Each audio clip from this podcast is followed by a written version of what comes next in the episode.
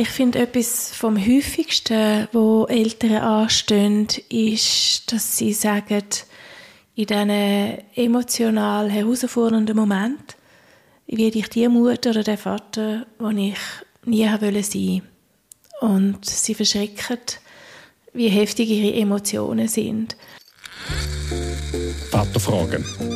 Von der Windel bis zum ersten Joint, ein Podcast von ERF Media Schweiz rund ums Ältere-Sein.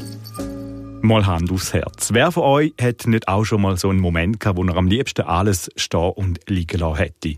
Ja, wenn einem alles zu viel wird, der Haushalt, Kind, wo einem gefühlt den letzten Nerv ausreißen und der Ehepartner, wo es irgendwie auch nicht schnallt, dass gerade alles zu viel ist. Auf und davon, Koffer packen und ab auf eine einsame Insel. Ja, dass es einem etwa die zu viel wird, das ist völlig normal und auch okay. Aber wo und wie kann ich denn mit meiner Überforderung an? Und was denken denn die anderen über mich? Mit diesen Fragen bin ich zum Elternnotruf auf Zürich und habe mit Martina Schmid und dem Matthias Giesel darüber geredet. Sie beraten die Eltern, die am Anschlag sind und nicht mehr mögen. Das Ganze ist anonym via Telefon, Mail und Chat oder nach Wunsch auch eins zu eins vor Ort. Ja, für mich also definitiv die richtige Anlaufstelle. Wenn Eltern ich sage jetzt mal, vielleicht Nase voll haben ähm, von, von ihrem älteren Dasein, wenn sie irgendwo an Anschlag kommen und am liebsten einfach nur noch rauswollen, ähm, das stelle ich mir vor, gibt es etwa die mal. Wie ist das so bei euch jetzt in der Beratung? Wie, wie oft habt ihr so, so ein bisschen die Richtung auch Anfragen? Ja, es ist äh, unterschiedlich. Es sind immer wieder Eltern, die ja in Elternnotruf anrufen. Die Leute ja oft die Überforderungssituationen an. Oder wo merken, jetzt komme ich nicht mehr zu Gang, jetzt brauche ich äh, irgendjemanden, ich muss können reden. In der Regel braucht es ja schon viel, bis Eltern den Hörer in die Hand nehmen, äh, anrufen oder schreiben, das Mail schreiben oder chatten. Und oft ist, ist einfach ein Thema im Vordergrund. Das kann sein äh, eine Überforderung in einer Situation. Es kann sein, dass eben Eltern müde sind, erschöpft sind. Es kann sein, dass das Kind nicht in die Schule will. Das sind ganz viele verschiedene Themen, wo Eltern einfach äh, sagen, ich schaffe es alleine nicht mehr, ich brauche jemanden, der mir mal zulässt und mir hilfreich ist in den nächsten Schritten, die möglich sind. Und ich stelle mir jetzt so als, als Papi vor, oder wenn man, wenn man mal so das klassische Rollenbild, wo es, immer noch gibt, sage ich jetzt mal, obwohl ich zehn Jahre Hausmann bin und Papi daheim bin, ist doch noch meistens so, dass Frauen daheim sind. Ähm, gibt es da mehr Frauen, die sich melden bei euch? Ja, bei uns melden sich deutlich mehr Frauen als Männer. Also Mamis, die, die an Anschlag kommen, ähm, wo, wo eben irgendwo auch nicht mehr, nicht mehr mögen. Also ich kenne das von mir selber. Es gibt so Phasen im Leben, wo es einfach, manchmal einfach ein bisschen zu viel wird und man wird am, am liebsten auf und davon. Ähm, und ich habe so den Eindruck, es ist auch unserer Leistungsgesellschaft wahrscheinlich auch ein Stück weit geschuldet, dass man immer das Gefühl hat, man muss als Mami und als Papi funktionieren und man darf keine Schwäche zeigen. Erleben ihr das auch in der Beratung? Ich glaube, indem man beim Telefon ja sehr anonym ist und man sich nicht sieht, fällt es vielen Leuten einfach sehr schnell sehr offen zu sein. Ähm, uns ist aber wichtig, dass wir mit den Eltern zusammen herausfinden, was für sie hilfreich ist. Manchmal gibt es Eltern, die anrufen und uns erzählen, wie es ihnen geht und wir dann vielleicht nach einer halben Stunde, wo wir in ihr Leben eingestiegen sind, fragen, was wäre für sie jetzt hilfreich in unserem Gespräch. Und dann sagen sie, mir geht es besser. Danke vielmals. Ich konnte Zuversicht oder Energie gewinnen, indem ich mit ihnen geredet habe. Und andere möchten nächsten Schritt besprechen, ein Elterngespräch vorbereiten, ein Gespräch mit dem Kind vorbereiten, Tipps zum den Alltag strukturieren. Also uns ist auch wichtig herauszufinden, was ist überhaupt hilfreich. Mhm. Also das lange manchmal schon, wenn man nur mal jemanden hat, wo man, wo, wo man kann reden damit, ähm, eben wo man vielleicht mal ähm, eine Schulter hat, wo man sich kann ausheulen kann ich habe eine Kollegin, die letztens gerade mal gesagt hat oder postet hat auf Instagram, man postet eigentlich nur die schönen Sachen vom Leben.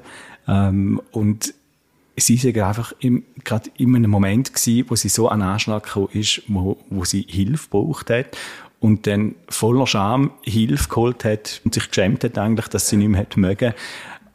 Ähm, ja, und ich dann denke, da ist eben schon noch verrückt, dass man in so einer Gesellschaft, dass wir nicht sich darf eingestehen, ich mag jetzt nicht mehr und ich brauche Hilfe.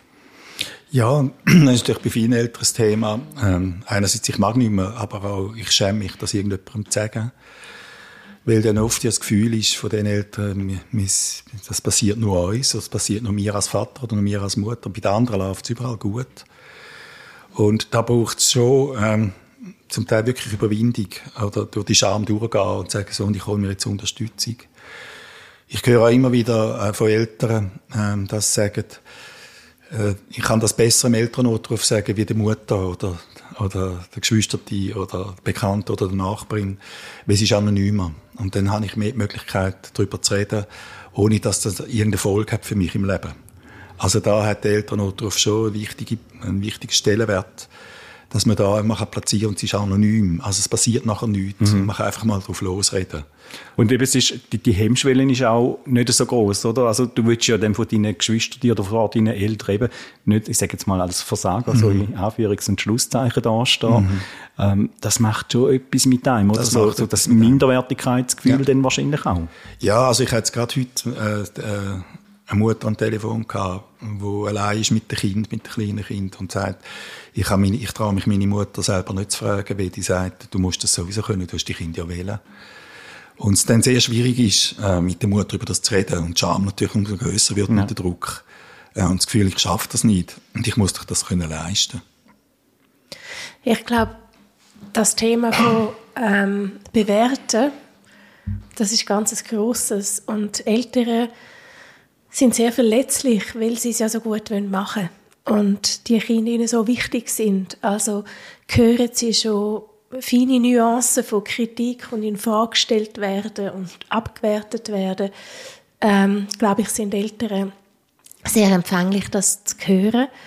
Und das macht dann wiederum verstärkt, dass man es niemandem möchte erzählen und so Aussagen wie wir haben es einfach so gemacht und es ist immer gut gegangen oder so etwas hat es bei uns also nie gegeben. Das verletzt Eltern zutiefst und mhm. hindert sie nachher auch im Bekannten- oder im Verwandtenkreis äh, sich zu öffnen. Traut man sich noch weniger, oder? Mhm, genau, wenn man das so ist natürlich gehört. eine Abwertung, wo, ähm, wo, wo, wo, so schmerzhaft ist, dass man dann, dann lieber nichts mehr sagt, als dass man so etwas nochmal erlebt. Das mhm. höre ich häufig, dass Eltern sich in Frage gestellt fühlen vom Umfeld. Und so Aussagen bestätigen dann das eigene gefühlte Versagen, oder? Ja. Mhm. Genau. Jetzt eben, wenn, man das Thema Erschöpfung anschaut, ich glaube, es gibt in jedem Abschnitt vom Leben so Momente, wo man, wo man mal nicht mehr mag. Ähm, gibt es irgendwo etwas, weißt, wo man kann sagen so und so viel Erschöpfung ist noch normal und irgendwann sollte die Alarmglocke schellen? Ja, wir haben das ja nochmal miteinander angeschaut. So, und ich denke, es ist schon, es gibt immer Erschöpfungszustände im Leben. Situative. Also, das kennen auch ich und das kennen die Eltern, dass man einfach mal müde ist und nicht mehr mag, weil es einfach zu viel ist. Und das darf auch sein. Und dann gibt es ja wieder Momente, wo es besser geht. Ich denke aber, wenn so eine Erschöpfung lang andauernd ist und einen starken Einfluss nimmt aufs Leben, aufs Familienleben auf, und auf die Freude von Mutter oder Vater und auf Kraft, und das permanente Gefühl, ich bin müde und ich mag nicht mehr und sich ein Rückzug daraus ergibt oder äh, dass, dass dann Eltern auch sagen, ich bin immer genervt und ich halte das nicht mehr aus und mein Kind nervt mich, es tut mir so leid. Ich wollte ja gar nicht so sein mit dem, aber es nervt mich einfach, ich mag ihn nicht mehr. Und das über eine längere Zeit so, so passiert, denke ich, dann ist es Zeit, zum genauer anzuschauen. Ähm, zum schauen, brauche ich Unterstützung in dieser Situation. Und es sind Eltern, die dann sagen, ich habe das schon zwei, drei, vier Monate und ich komme nicht mehr daraus raus und ich stehe am Morgen schon auf und denke, ah, der Alltag, was kommt schon wieder auf mich zu und es wird sicher wieder schwierig und ich bringe es wieder nicht und ich versage wieder als Mutter oder als Vater und dann habe ich wieder Streit mit dem Kind. Und das wiederholt sich dann permanent und dann, denke ich, ist es Zeit, anzuschauen. Eben, es gibt ja so verschiedene Phasen, oder? Also wenn jetzt an unsere Kleinkind, also die Phase von der Kleinkind zurückdenke, jetzt bei uns die so die, die, die vielen schlaflosen Nächte, die man gehabt hat, oder unruhige Nächte, wenn, wenn Kinder geschrauen haben, oder wenn sie irgendwie, wenn du mit in der Nacht verwacht bist und irgendwo einen Fuß im Gesicht gehabt hast, weil irgendwie wieder drei Kinder im Bett bei uns geschlafen haben. Ähm, das sind so Phasen, die ja vorbeigehen, ähm, wo, wo ich jetzt finde, bei mir persönlich, dort bin ich jetzt nicht so an Anschlag gekommen, wie, wie dann später, wenn es grösser werden. Ich sage manchmal, kleine Kinder, kleine Sorgen, große Kinder, große Sorgen. Ähm, es gibt eben die verschiedenen Lebensabschnitte und irgendwo durchkommt man dann eben manchmal einen Anschlag, also ich jetzt persönlich, wo ich einfach gefunden habe, jetzt wäre es eigentlich schön, ich könnte einfach mal den Koffer packen, eine Woche in die Ferien gehen und Kinder die heilen und sie sollen selber schauen, wie es, wie es Schlag kommt. Also die Aussage, kleine Kinder, kleine Sorgen, große Kinder, große Sorgen, die kann ich so nicht bestätigen, weil ich glaube, die Themen, wo, wo kleine Kinder bei Eltern auslösen, das können sehr große Themen sein. Ähm, Zurückweisung, ähm, übergangen werden, sich übergangen fühlen, ähm, kräftemässig an den Rand kommen vom Schlaf, von der Kräfte, vom Rückenweh und so weiter. Äh, ich glaube, da werden die Eltern mit ganz grossen Themen konfrontiert, mhm. zum Teil. Zum Teil natürlich auch bei, bei grossen Kindern, aber ich würde es nicht altersabhängig machen. Kommt wahrscheinlich auch noch darauf an, oder? Ist mein Kind gesund, oder? Das gibt es ja dann auch noch Kinder, die genau. krank sind, die immer wieder krank sind mhm. oder etwas Chronisches haben. Ja, das, oder die sehr schlecht schlafen ja. oder die ungeheuer Mühe haben, sich zu regulieren und, und extreme ähm, Unterstützung viel Unterstützung brauchen, sich zu regulieren, das ist anstrengender als ein Kind, wo ähm, das ist anstrengender. Mhm. Matthias, du hast vorher gesagt, eben, wenn, wenn so, eine, so eine Belastung oder eine Überforderung eine längere Zeit andauert, dann ist es Zeit, um, um etwas zu machen. Ähm, was kann man denn machen als Eltern? Jetzt, ja, um, um sich eben aus, aus dem vielleicht auch mal ein bisschen zurückzuziehen, rauszunehmen oder muss man gerade Beratung in Anspruch nehmen? Gibt es da so ein, bisschen ein paar Tipps von dir? Ja, es ist halt immer zuerst mal die Wahrnehmung, wo, wo Mutter oder Vater hat äh, und auch das Eingeständnis, ich bin erschöpft, das ist schon mal ein Prozess. Und der nächste Schritt, das dann auch zu sagen, ist, ist ein Teil von dem Prozess, auch zu eingestehen, ich bin tatsächlich erschöpft. Das ist schon mal der Weg. Und dann darüber zu reden, ist, ist mal ein wichtiger Schritt, einfach mal aussprechen, ich mag nicht mehr. Oder ich bin erschöpft und mit mir stimmt irgendetwas nicht mehr. Ich, ich packe das nicht mehr, den Alltag.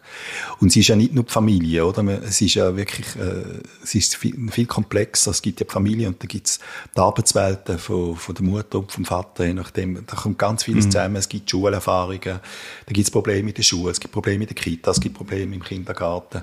Da kommt ja ganz vieles zusammen.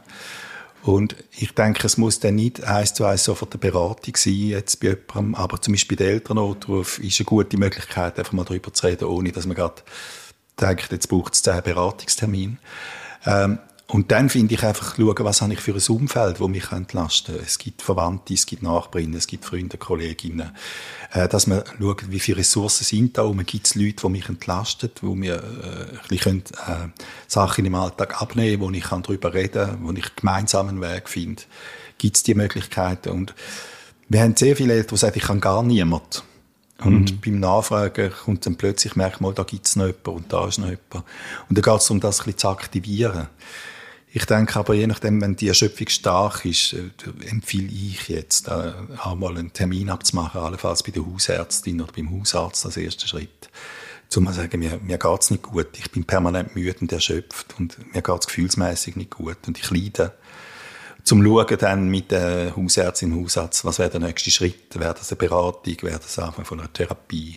Etc. Dann kann man zusammen schauen, was, was ist sinnvoll. Und so eine, so eine Erschöpfung über eine längere Zeit, ähm, ich habe gelesen, das kann sogar zu einem älteren Burnout führen.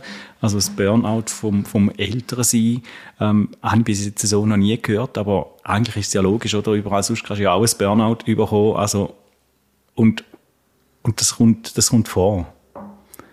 Wie, wie, wie äußert sich so ein, so ein Burnout? Also das Wort Erschöpfung, mit dem arbeiten wir. Und Burnout ist ja eine medizinische Diagnose und darum arbeiten wir eigentlich nicht mit dem Wort. Es gibt natürlich Leute, die sagen, ich habe irgendeinen Fragebogen gemacht, ich habe einen älteren Burnout. Wir bleiben nicht bei diesem Wort, mhm. weil wenn man wirklich mit einem Burnout schafft, dann muss es, etwas, muss es, müssen es medizinische Massnahmen sein. Und bei einer Erschöpfung, beim nicht mehr mögen, beim äh, an Anschlag kommen, sich überfordert fühlen, das sind die Sachen, wo, wo wir auch mit den Eltern arbeiten. Und jetzt eben so eine, so eine Erschöpfung, ich denke, da, eben, es spielt mehreres zusammen, hast du vorhin gerade gesagt, Matthias, eben nicht nur das familiäre Umfeld, aber ich denke, das familiäre Umfeld ist mal das, wo, wo hauptsächlich davon betroffen ist und dann kommt es ja auch immer auf die Paarbeziehung wahrscheinlich auch drauf an. Also wie, wie werde ich unterstützt von meinem, von meinem Ehepartner jetzt in, der Kindererziehung, gerade wenn jemand hauptsächlich die ist oder mehr die ist für Kindererziehung und wahrscheinlich auch ja, sieht er da, dass ich am Anschlag bin und wie, wie kann er mich da unterstützen? Mhm. Ja, das spielt schon eine Rolle. Also, und ich sage, es gibt ja Paarebene und es gibt Elternebene und das ist nicht, das kann man nicht künstlich trennen, aber es ist nicht das Gleiche. Mhm. Und Konflikte oder Schwierigkeiten in der Familie als Eltern, wo man ist, Eltern ist man, als Paar kann man sich auch trennen, Eltern bleibt man. Das kann auf Paarebene einen Einfluss haben, natürlich, oder? Also, wenn ich immer erschöpft bin und nicht mehr mag, dann mag ich auch die Kommunikation mit der Partnerin nicht mehr oder ziehe mich zurück und das wird, dann wird auf der Paarebene dann schwieriger, aber auch als Eltern. Und ich schon auch immer wieder höre, Partnerin oder Partner unterstützt mich nicht. Ich bin allein und ich muss das auch noch tragen und ich muss deren anschauen. Äh, und, und das ist schon, das ist herausfordernd und da ist auch viel äh, Gespräch, wenn ich da habe, äh, vor Ort, face to face mit Eltern zum schauen. Ähm, wie können wir aus diesen Konflikt auf, auf, auf der Elternebene, wo können wir uns unterstützen, also wieder Fokus wieder darauf zu richten, was funktioniert und wo können wir hilfreich sein füreinander. Weil oft passiert es, dass man dann in diesen Konflikten verharrt und Schuldzuweisungen anfangen und man kommt nicht mehr aus dieser, aus dieser Spirale raus. Und da geht es darum, was machen wir eigentlich gut und wo einmal aussprechen, wo brauche ich deine Hilfe konkret. Ja. Nicht, dass einfach so Erwartungen im Raum sind, die nicht konkret ausgesprochen werden, sondern dass man dann wieder die Chance sieht und den Mut hat, anzusprechen, da und da brauche ich Hilfe, weil ich schaffe es im Moment nicht. Also Kommunikation etwas sehr Zentrales. Ich merke das bei uns die auch. Äh, meine Frau schafft auch, sie schafft 100 Prozent, ich schaffe 80 Prozent. Relativ eben hohe Pensen und dann haben wir den Haushalt noch die und wo ich jetzt so, wo ich mich vorbereitet habe, ähm, geschaut habe, was, was macht denn ich so im Haushalt, wo ich gedacht habe, uh, eigentlich eigentlich müssen wir noch ein bisschen besser oder man müsste sehr viel besser kommunizieren, die wer macht was und wo braucht wer Unterstützung. Weil, weil oft heisst es dann, ja, man sollte noch. Ähm, und dann macht es gleich niemand. Oder am Schluss dann meine Frau. Und ich habe nachher ein schlechtes Gewissen. Mhm. Ähm, also Kommunikation ist etwas sehr Zentrales, auch, auch in diesem Bereich. Mhm. Also ich finde es wichtig, dass man die Sachen thematisiert, weil Entlastung bringt einem niemand, außer dass man sich selber eingesteht, wir müssen uns jetzt über Entlastung unterhalten. Wir müssen uns darüber unterhalten, was ist hilfreich und was kostet uns zusätzlich Kraft. Wenn, wenn nicht abgesprochen zusätzliche Kraft kostet, weil man dann noch in einen Ärger hineinkommt, dass es der andere nicht macht, dann muss man sagen, im Moment haben wir die Ressourcen nicht, also macht es Sinn, das zu klären, weil Klarheit ist letztendlich ähm, kraftschonend, während mhm. die Unklarheit Kraft kostend ist. Wobei, und dann gibt es andere Paare, die sich nicht absprechen in diesen Sachen. Ich glaube, die Frage ist nicht, was ist richtig und falsch, sondern was ist zielführend, was ist verbindend, was ist hilfreich, äh, versus was kostet uns zusätzliche Kraft und was verkompliziert unser Leben. Also auf dieser Ebene miteinander wirklich auch ähm, Organisationstermin abmachen, weil das passiert nicht, wenn man es nicht sagt. Und jetzt sitzen wir eine halbe Stunde an und reden darüber, wer hat nächste Woche wann eine Pause. Mhm. Ja. Das muss man, das muss man organisieren, wenn man die Pause hat, weil sie einem sonst niemand bringt. Und da wären wir im Stichwort Selbstfürsorge wahrscheinlich so ein bisschen angelangt, gehört sicher auch dort rein. So ein bisschen, wie, wie kann ich mich davor schützen, eben vor, vor so einer Überforderungssituation oder, oder ja, einfach einer stetigen ähm, Überforderung, wenn, wenn das eine und das andere und das nächste kommt. Also Selbstfürsorge für sich selber, aber vielleicht eben dann auch als Ehepärli, ist wahrscheinlich auch sehr ein zentraler Punkt. Ja, also da wieder der Punkt, zuerst mal wahrnehmen, was Bedürfnisse habe ich und äh, wo kommen die zu kurz. Und dann auch die Erwartungen sich getrauen aus, äh, aussprechen gegenseitig und schauen, wo, wo finden wir äh, Möglichkeiten, dass jede und jeder der Eltern eben Zeit hat für sich. Also ich sage vielen Eltern, es geht ein bisschen darum, Inseln zu schaffen im Alltag. Ähm, Martina gesagt man muss das bewusst organisieren, weil sonst passiert es nicht. Und wo man sagt, dann und dann habe ich Zeit für mich, dann mache ich das und das ganz bewusst für mich. Dann gibt es Leute, die können dann rennen oder andere meditieren oder jemand geht in einen Kurs, aber dass das wahrgenommen wird und, und umgesetzt wird und dass man das einander auch sagt. Und das ist für mich selbst Fürsorge, auch sich zu schauen, wie, wie geht es mir selber und wie geht es wie geht's mir mit, als Vater, Mutter in der Elternschaft und wie geht es mir in der, in der Familie und was brauche ich und oft kommt ja dann das Gefühl, ich darf nicht so egoistisch sein und so. Mhm. Und ich denke, es ist ja nicht äh, eine Form von Egoismus, sondern es ist eine Form von, von ähm, sich selber etwas Gutes tun und sich zu schauen und sorgsam sein mit sich. Und wenn ich mit mir sorgsam bin, bin ich auch mit den Kindern und der Familie sorgsamer.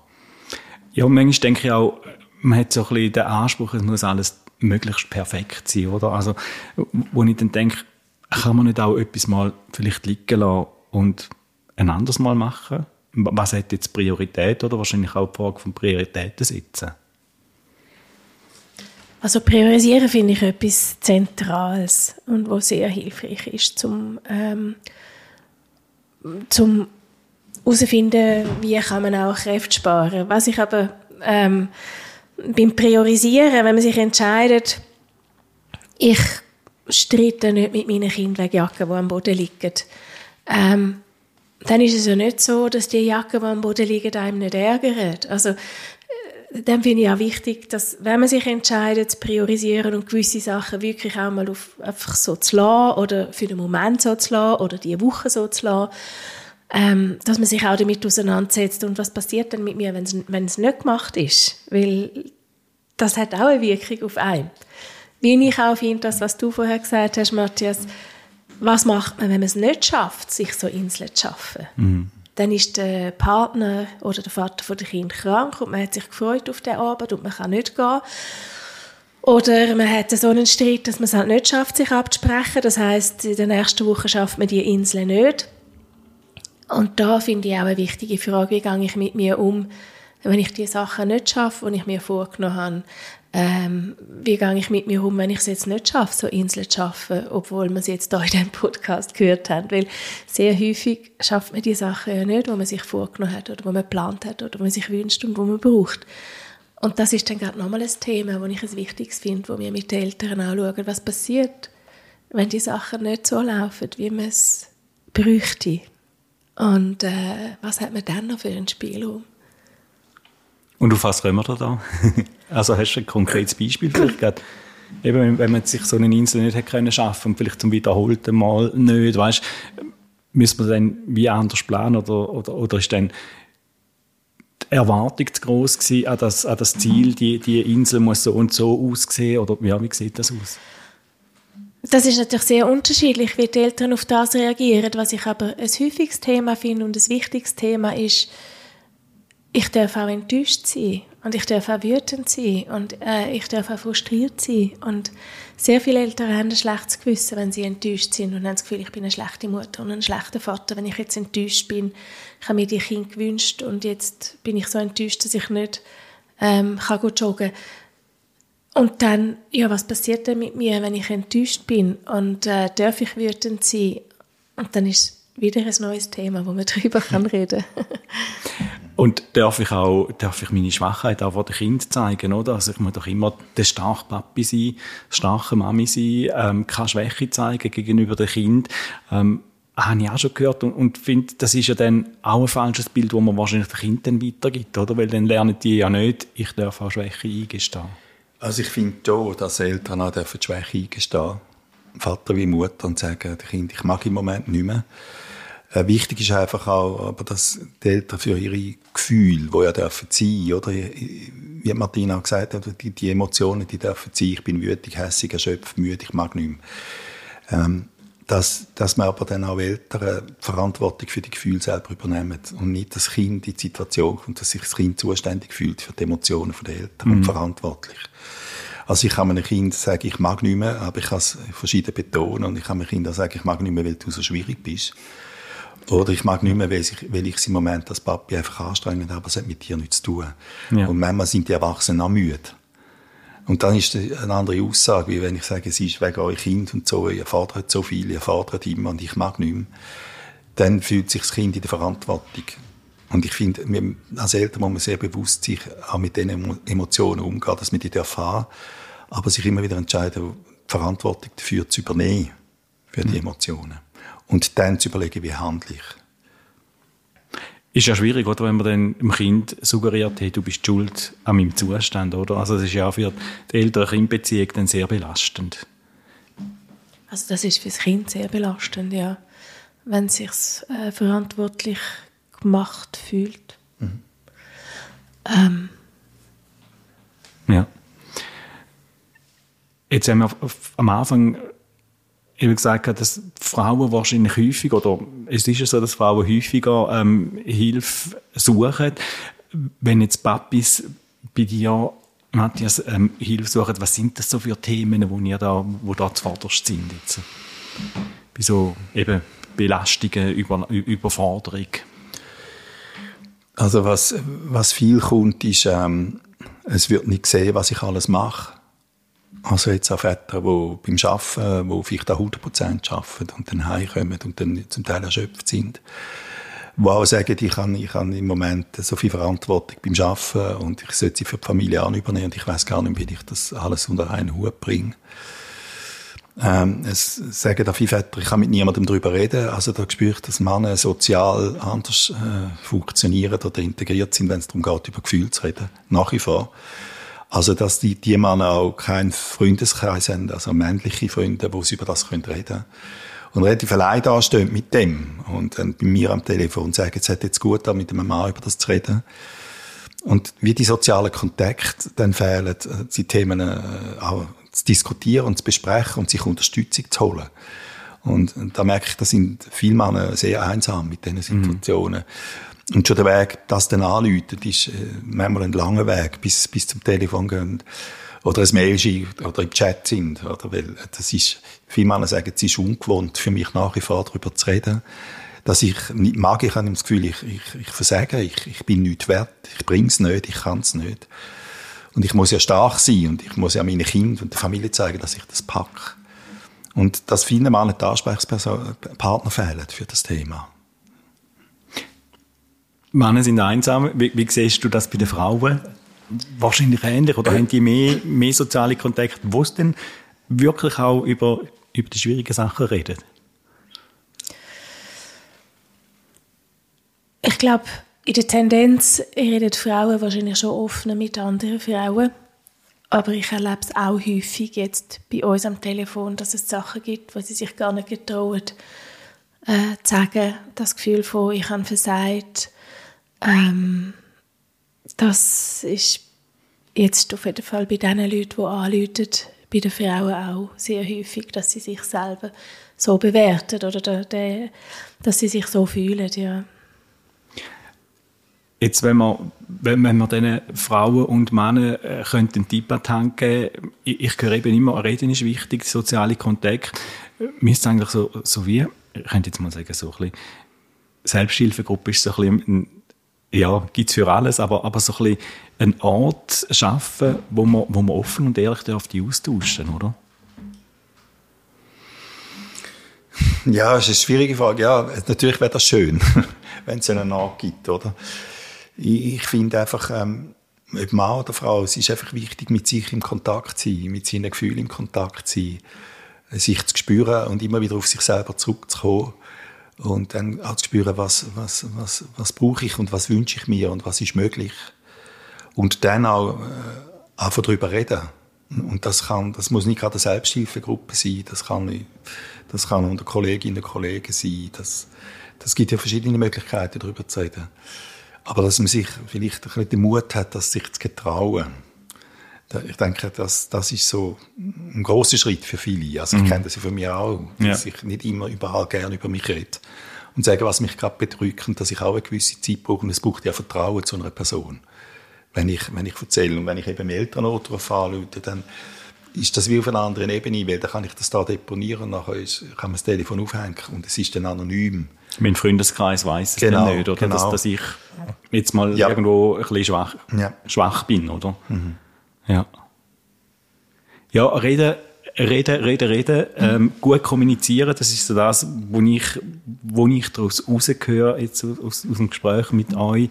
Ähm, gute Absprachen eben auch als, als Partner, Ehepartner in der Familie ähm, gut planen. Das, das nehme ich für mich persönlich mit, äh, dass es wichtig ist und, und dass man das muss machen. Ähm, ja, einfach um sich eben auch, wie du gesagt hast, Martina, so Inseln können schaffen für sich selber, wo man dann kann sagen, hey, und dort habe ich vielleicht mal einfach zwei Stunden oder einen Abend für mich alleine, ähm, wo ich für mich darf haben und ein Stück weit kann auftanken, egal was ich dann mache oder in dieser Zeit. Also, wenn man, wenn, wenn man so langsam zum Schluss kommen was, was liegt euch besonders am Herzen, wenn ihr jetzt mit, mit Menschen redet, die ihr beratet, wo, wo eben so am Anschlag stehen, wo, wo nicht mehr mögen, wo, wo am liebsten den Battle hinschmeißen. Was, was, geht, was ihr denen mit auf den Weg? Ich finde, etwas vom häufigsten, wo Eltern anstehen, ist, dass sie sagen, in diesen emotional herausfordernden Momenten, werde ich die Mutter oder der Vater, den ich nie haben wollte sein. Und sie verschrecken, wie heftig ihre Emotionen sind. Und das finde ich einfach sehr ein spannender Moment im Leben, zum zu schauen, was passiert da mit mir, welche Erwartungen habe ich an mich, äh, wo habe ich einen Spielraum. Ähm, das sind sehr spannende und tiefe Fragen und aus, aus diesem Grund ähm, finde ich das auch sehr schöne Arbeit, Eltern zu begleiten in, in so in so tiefen, heftigen Herausforderungen, herauszufinden, was ist für mich hilfreich und wie komme ich einen Schritt weiter. Da sind wir dann auch beim Thema Prägung oder, von, der, von der eigenen Eltern. Also, wo du jetzt das gesagt hast, ist mir gerade in Sinn gekommen, ja, ich habe also so einen Moment in, in meiner Erziehung, wo ich, wo, wo ich am Anfang gesagt habe, ich will nie so reagieren, wie mein Vater reagiert hat. Und dann verwünschst du eben in so einem schwachen Moment, wie du genau so reagierst, oder? Und mhm stellst dann fast alles ein bisschen in Frage, oder? Wo, oder wo ich dann denke, ja super, jetzt bin ich genau an dem Punkt, wo ich nie wollte. Ich habe voll versagt. Schwierig. Schwierig. Also Natürlich sind wir prägt, oder? Aber ich habe mit aller Geschichte immer wieder die Verantwortung, durch wie ich heute als Mann und Vater handle, trotz aller Prägung. Und was mir bei dieser Arbeit, was ich wirklich sehr gerne mache, ist so die ältere in die eigene Wirksamkeit zu führen oder zurückzuführen, wo sie merken, ich habe mit all dem Stress, mit all dem, wo mich umgibt, mit all diesen Schwierigkeiten, habe ich Wahlmöglichkeiten. Und sie ja die Wahlmöglichkeiten zu führen und sie dann spüren, boah, dort in dem kleinen Bereich noch, da kann ich entscheiden. Und wenn ich entscheide, geht es mir auch besser, weil dann bin ich aktiv. Weil viele ja das Gefühl haben, ich bin so abhängig, in Abhängigkeitsverhältnis, ich bin dem ausgeliefert, das Gefühl ich bin ausgeliefert so sie dorthin zu führen, dass sie können bestimmen und wieder in eine aktive Bestimmung kommen von ihren Lebensumständen, von ihrer Situation. Das finde ich schön in der Beratung. Könnte man sagen, man ist manchmal fast so, so ein Stück weit, eben wenn, wenn man in dem Trott innen ist, so fast wie in einem Hamsterrad und, und sieht gar nicht mehr, was, was ist links und rechts eigentlich noch möglich, ähm, zum, zum vielleicht eben mal können auszusteigen. Mhm. Mhm. Ja. Dann würde ich sagen, machen wir da einen Punkt. Ja. Danke vielmals Matthias und Martina, für das Gespräch zum Thema, ja, wenn die Eltern an Anschlag kommen, wenn sie aussteigen Danke vielmals für eure wertvolle Arbeit, die ihr macht. Merci. Danke. Ich merke nach dem Gespräch, dass ich viel zu wenig mit meiner Frau darüber rede, was denn unsere Bedürfnisse sind und wer, wenn und wo sich so eine Insel im Alltag kann schaffen. Auch im Wissen, dass es eben vielleicht nicht jedes Mal klappt, so eine Insel zu schaffen.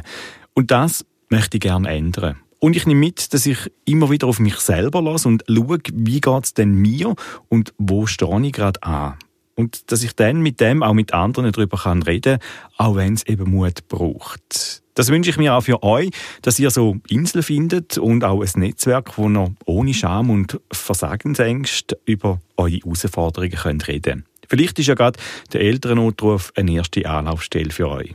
Alle Infos dazu findet ihr in den Shownotes von dieser Folge. Und ich freue mich auf eure Feedbacks und auch auf eure Fragen, die euch im Alltag unter den Nägeln brennen. Unter erfmedien.ch-podcast findet ihr das Kontaktformular dazu und ihr findet mich auch auf Instagram unter Vaterfragen. Ich freue mich, wenn ihr mir dort folgt. Mein Name ist Pascal Haller. Bis zum nächsten Mal. Noch Fragen? In 14 Tagen gibt es die nächsten Antworten bei Vaterfragen von der Windel bis zum ersten Joint. Ein Podcast von ERF Media Schweiz rund ums Ältere sein.